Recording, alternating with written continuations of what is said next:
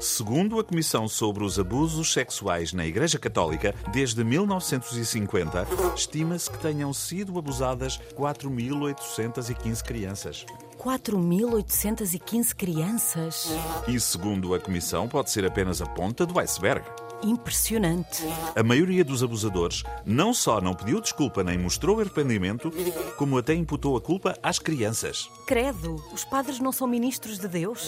Sim, são. Ah, então Deus devia fazer uma remodelação governamental.